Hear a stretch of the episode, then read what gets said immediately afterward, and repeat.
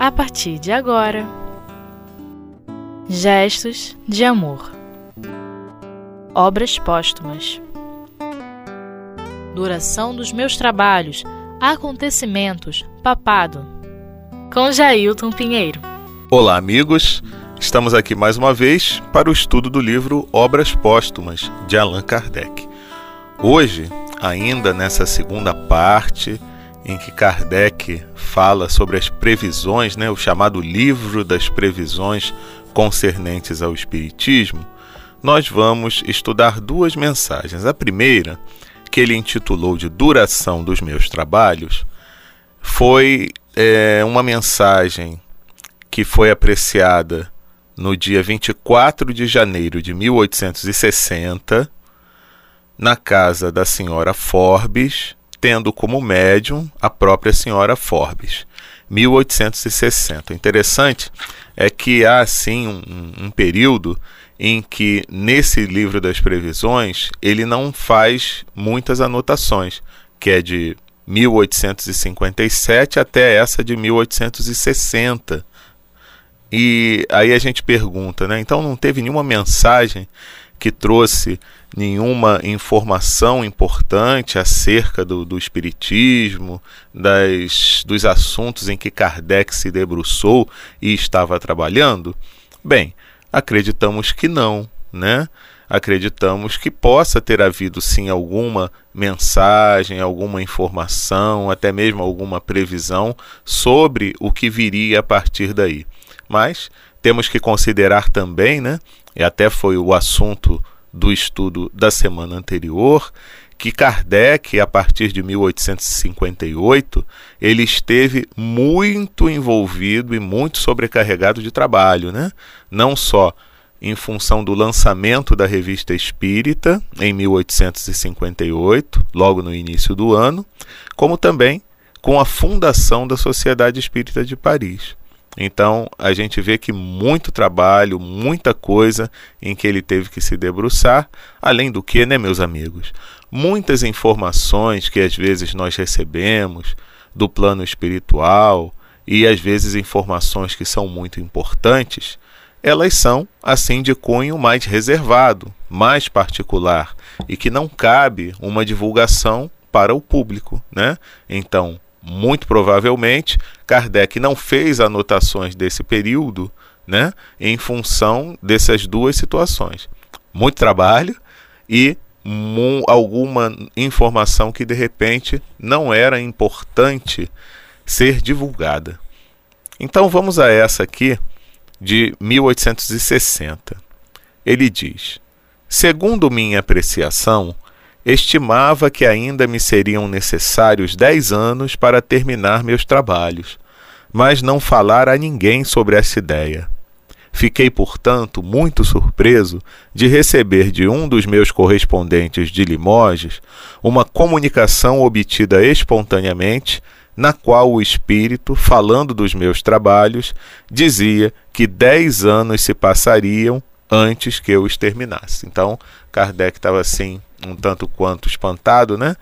É, por ter recebido essa informação de, um, de pessoas de outro local, né, aquele dia de Limoges, falando exatamente sobre aquilo que ele tinha ideia, né, a apreciação que ele tinha feito do quanto ainda precisava de tempo para concluir as suas tarefas relacionadas ao Espiritismo, que seriam esses 10 anos. Aí ele pergunta ao Espírito de verdade, né? O seguinte: Como é que um espírito, comunicando-se em Limoges, onde nunca fui, pôde dizer precisamente o que eu pensava sobre a duração dos meus trabalhos? E a resposta: Sabemos o que te resta fazer, e por conseguinte, o tempo aproximado de que precisas para terminá-la. É, portanto, muito natural que os espíritos o tenham dito em Limoges e além para dar uma ideia do alcance da coisa, pelo trabalho que ela exige. Entretanto, o prazo de 10 anos não é absoluto. Ele pode ser prolongado em alguns anos por circunstâncias imprevistas e independentes da tua vontade. Então, aqui nós temos duas lições muito importantes. Uma é que não há, não há necessidade de nós mantermos contato direto com determinados espíritos para que eles saibam de informações sobre as quais nós estamos trabalhando, nós estamos discutindo e debatendo. Afinal de contas, as informações, o fluxo das informações também se dá no plano espiritual. Então veja, o espírito de verdade diz o quê? Que a equipe dele, do espírito de verdade, sabia dessa desse período de trabalho que ainda restava a Kardec. E era natural que, em se sabendo disso, outros espíritos ligados também ao processo de divulgação da doutrina espírita, mesmo que não mantivessem contato direto com o próprio Kardec, soubessem disso e pudessem passar essa informação em reuniões mediúnicas em outros locais. Né? Então, é, não é nada assim que mereça é, uma certa suspeita, né? porque o fluxo de informações pelo plano espiritual ele se dá e com muita maior facilidade do que se dá entre nós, né? ainda mais nessa época onde a, a, a divulgação de determinadas ideias, de determinados escritos, de determinados processos demorava um pouco mais, né? Não é que nem hoje que a gente tem essa facilidade de comunicação. E Kardec também é, tinha que levar em consideração, que é o outro, a outra lição que a gente tira daqui, que esse período estimado ele pode ser flexibilizado em função de várias coisas. Aqui a gente vê uma situação interessante, que o planejamento de Kardec, que já com certeza tinha se dado no plano espiritual, estava se processando, estava se cumprindo. Né? Mas o espírito de verdade fala alguma coisa aqui muito importante que vai nos lembrar de quê? Do livre arbítrio das criaturas. Kardec, por ser um espírito já com uma certa elevação, ele talvez, né, como muito acreditamos que tenha sido dessa forma, ele não deixou de cumprir a tarefa na íntegra para a qual ele veio, né? para a qual ele se encarnou entre nós para poder é, trazer todo esse processo da doutrina espírita. Né? Então, mas de qualquer forma, ele tinha o livre-arbítrio. Se ele quisesse, ele não faria tudo naquele tempo. Né? Muito do que às vezes a gente faz, né? Ah, mas hoje eu estou cansado. Ah, não, hoje não, não, não vou fazer nada disso, não. Eu sei que é importante, mas eu preciso descansar eu preciso de um lazer, porque senão, né? Então, e, e, existe o natural e o normal das criaturas, que somos nós, que ainda precisamos de dar uma pausa, né? Em determinados momentos, porque o trabalho às vezes nos sufoca, né? Agora, o espírito da estirpe de Kardec, a gente vê que ele não descansava praticamente, né? Ele levava adiante a sua tarefa de uma forma assim muito quase que contínua. Então, o que que o espírito de verdade fala?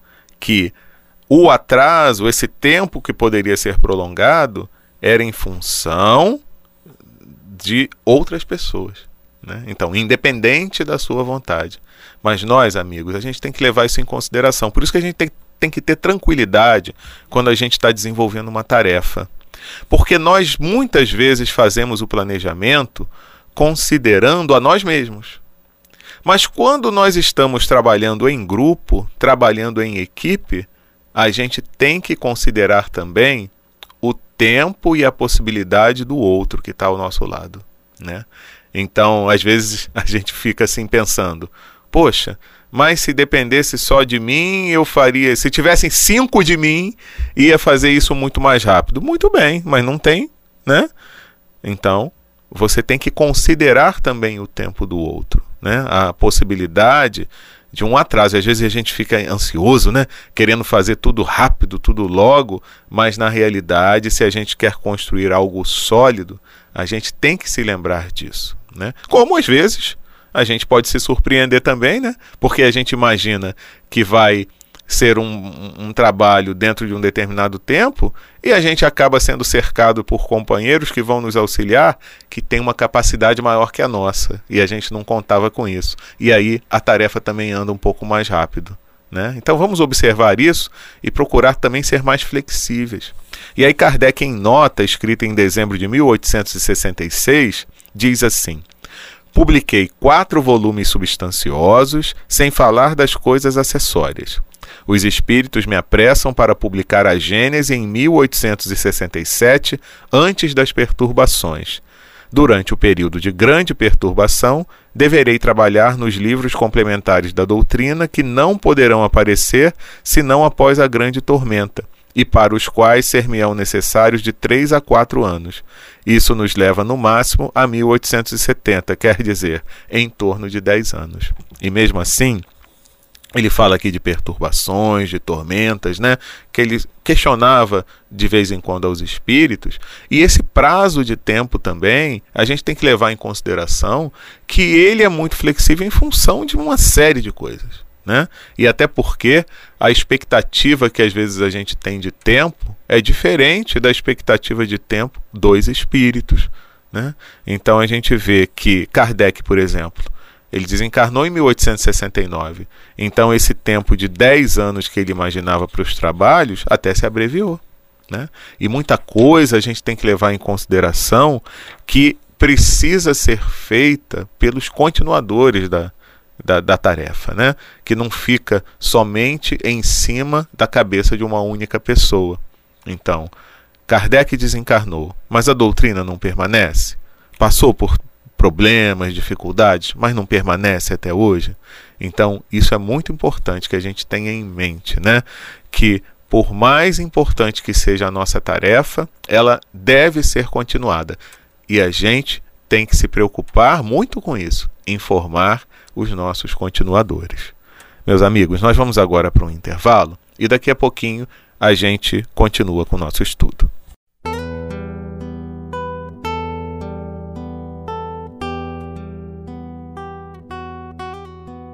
Gestos de amor. Obras póstumas. Estamos de volta com o estudo do livro Obras Póstumas e agora nós vamos passar para uma outra mensagem que aconteceu, essa anotação de Kardec, em 28 de janeiro de 1860, na casa do senhor Solichon e a médium a senhorita Solichon. Kardec pergunta ao espírito CH: Fostes embaixador em Roma, e naquele tempo predisseste a queda do governo papal. O que pensais hoje a esse respeito? Bom, meus amigos, estamos aqui em 1860. Esse espírito CH, que foi embaixador em Roma, deveria ser então um embaixador francês em Roma. Quanto tempo que o espírito desencarnou e em, há quanto tempo passado ele tinha feito essa previsão da queda, queda do governo papal, a gente não sabe. Agora, o que vale aqui a gente relembrar é como estava a situação é, da Europa e principalmente da, da Itália naquele período. Né? A Itália estava num processo de tentativa de unificação. Ela estava dividida em vários reinos. Né? Reinos, alguns desses que estavam sob o domínio austríaco, né? era um, um grande império na época que tinha muitas dominações, é, e tinha também em Roma nós tínhamos os estados, os estados pontifícios. Então Roma era governada pelo Papa. Então era um estado teocrático, católico, né? então cristão, no, no meio ali da, da Itália. Né? Então era o, o, o, o reinado ali, se a gente puder chamar assim, de Roma, era um domínio da igreja, um domínio do Papa. Hoje em dia a gente até fala né, que é, quando a gente vê determinadas, determinados países que têm é, governantes que são ligados a determinadas religiões e impõem essa religião para todos aqueles que vivem naquela localidade, naquele país, Isso aconteceu há bem pouco tempo, vejam. É, aqui a gente está em 1860, na Europa. Né? Então nós tínhamos o é, Estado né, de Roma ali, né, é, sendo governado pelo Papa. Então todo aquele domínio, toda aquela extensão territorial era ditadas, to, ditadas todas as normas pelo Papa né, e pela Igreja. Fora toda a influência que a Igreja tinha nos outros estados, né, nos outros reinos. E vejam só, o que pensais hoje a esse respeito, que foi a pergunta de Kardec a esse espírito CH, que tinha previsto há um tempo atrás a queda do governo papal? Ele diz assim: Creio que se aproxima o tempo em que minha profecia vai se cumprir, mas não será sem dores. Tudo se complica.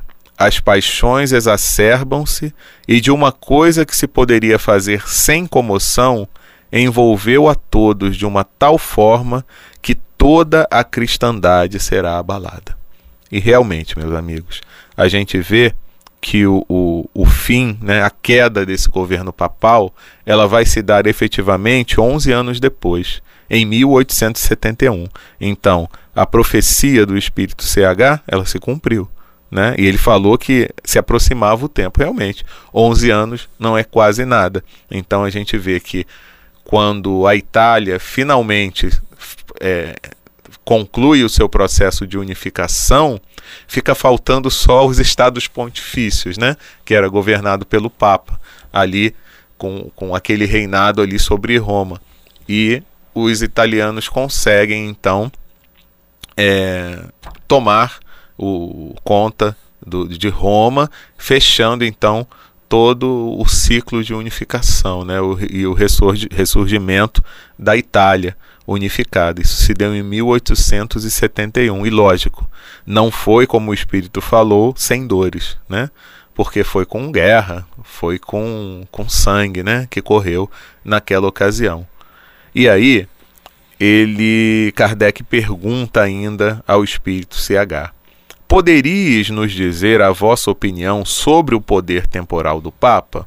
Que é exatamente isso que estava acontecendo, né? O poder temporal, chamado poder temporal do Papa, era esse domínio que ele tinha sobre extensões territoriais também, né? Então não era somente o comandante de uma religião, ele era também o chefe de um estado, mas um estado grande, que não é só o que é hoje, que é o Vaticano, daquele tamaninho não, incrustado lá em Roma. Era um estado com uma extensão ter territorial muito grande. Então, ele pergunta, né, o que que CH achava desse poder temporal do Papa. E ele responde: Penso que o poder temporal do Papa não é necessário à sua grandeza, nem ao seu poder moral. Ao contrário, Quanto menos súditos ele tiver, mais venerado será. Aquele que é o representante de Deus na terra está colocado bastante alto para não ter necessidade do realce do poder terreno. Dirigir a terra espiritualmente, eis a missão do Pai dos cristãos. Então vocês vejam, né? A opinião do Espírito CH exatamente em cima dessa questão, dessa confusão que acaba se fazendo por quê? Porque o, a missão que era espiritual acaba sendo desvirtuada quando você quer também dominar determinadas criaturas, né? É uma coisa que a gente tem que ter muita atenção, porque às vezes a gente, no nosso pouco poder que temos, a gente acaba querendo estar tá dominando, já não pode, não está podendo dominar uma extensão territorial muito grande, né? Mas está querendo pelo menos dominar pessoas e a, a, a, aquelas que estão de alguma forma sob a nossa responsabilidade, né? Então a gente tem que ter, ter, que ter atenção também sobre isso. Voltar para nós os nossos olhos né, e a nossa atenção para ver o que, que nós estamos fazendo sobre aqueles que de alguma forma estão sob o nosso domínio. Né? Nós estamos dando a direção espiritual ou estamos querendo também controlar materialmente aquelas pessoas? E a outra pergunta: Pensais que o Papa e o Sacro Colégio, melhor esclarecidos, não façam o necessário para evitar o cisma e a guerra intestina, embora não fosse apenas moral? E a resposta: Não creio. Todos estes homens são obstinados, ignorantes, habituados a todos os prazeres profanos. Necessitam de dinheiro para satisfazê-los e tinham medo de que a nova ordem de coisas não lhes deixasse o bastante. Por isso, levam tudo ao extremo, pouco se incomodando com o que, se o que possa acontecer, sendo cegos demais para compreender a consequência de sua maneira de agir, que é o resultado, né, da corrupção, né, meus amigos? A corrupção que é, tem um fundo moral muito grande e às vezes a gente se mete em determinadas situações meio intrincadas e a gente não consegue sair dali tão fácil, né? E era essa visão que o espírito CH tinha. E Kardec faz uma última pergunta. Nesse conflito, não se deverá temer que a infeliz Itália sucumba e que seja conduzida sob o espectro da Áustria? né, que é aquilo que a gente falava. A Áustria tinha alguns domínios na extensão territorial da Itália, que estava totalmente dividida em vários reinos, né? E mas estava um movimento de ressurgimento para poder reunificar toda a Itália. E a resposta do espírito: não, é impossível. A Itália sairá vitoriosa da luta. Isso aconteceu 11 anos depois, né, que se completou, né? E a liberdade raiará nesta terra gloriosa. A Itália salvou-nos da barbárie. Foi nossa mestra em tudo o que a inteligência tem de mais nobre e de mais elevado. Ela não recairá sob o jugo dos que a rebaixaram. E aí vai ficar como dever de casa para vocês, né? Por que, que ele fala que a Itália foi a nossa mestra, nos salvou da barbárie, né? Então é uma coisa para pesquisarmos. Vamos ver a história da Itália? Só uma dicasinha não teve o Renascimento, né? um período que foi assim glorioso na história da, da, do, do povo ocidental. Então é uma questão da gente refletir, né, meus amigos? Vocês vejam que Kardec estava antenado com todas essas situações que aconteciam no mundo de sua época e tinha preocupação e não ficava temeroso, eh, cheio de dedos para perguntar aos espíritos sobre essas questões, não, né? Mas por quê? Porque o objetivo dele era nobre. Ele queria ver um mundo melhor e ele sabia que certas forças negativas tentavam barrar essa melhoria do planeta. Então ele tinha aquela vontade, né, de saber isso vai se dar logo, a gente vai conseguir solucionar logo esses problemas, né? E até mesmo questionando o que, que podemos nós fazer para auxiliar nesse processo de melhoria. Bom, meus irmãos, por hoje é só. Nós convidamos vocês para que na próxima semana possam então continuar acompanhando o estudo do livro Obras Póstumas de Allan Kardec. Um grande abraço.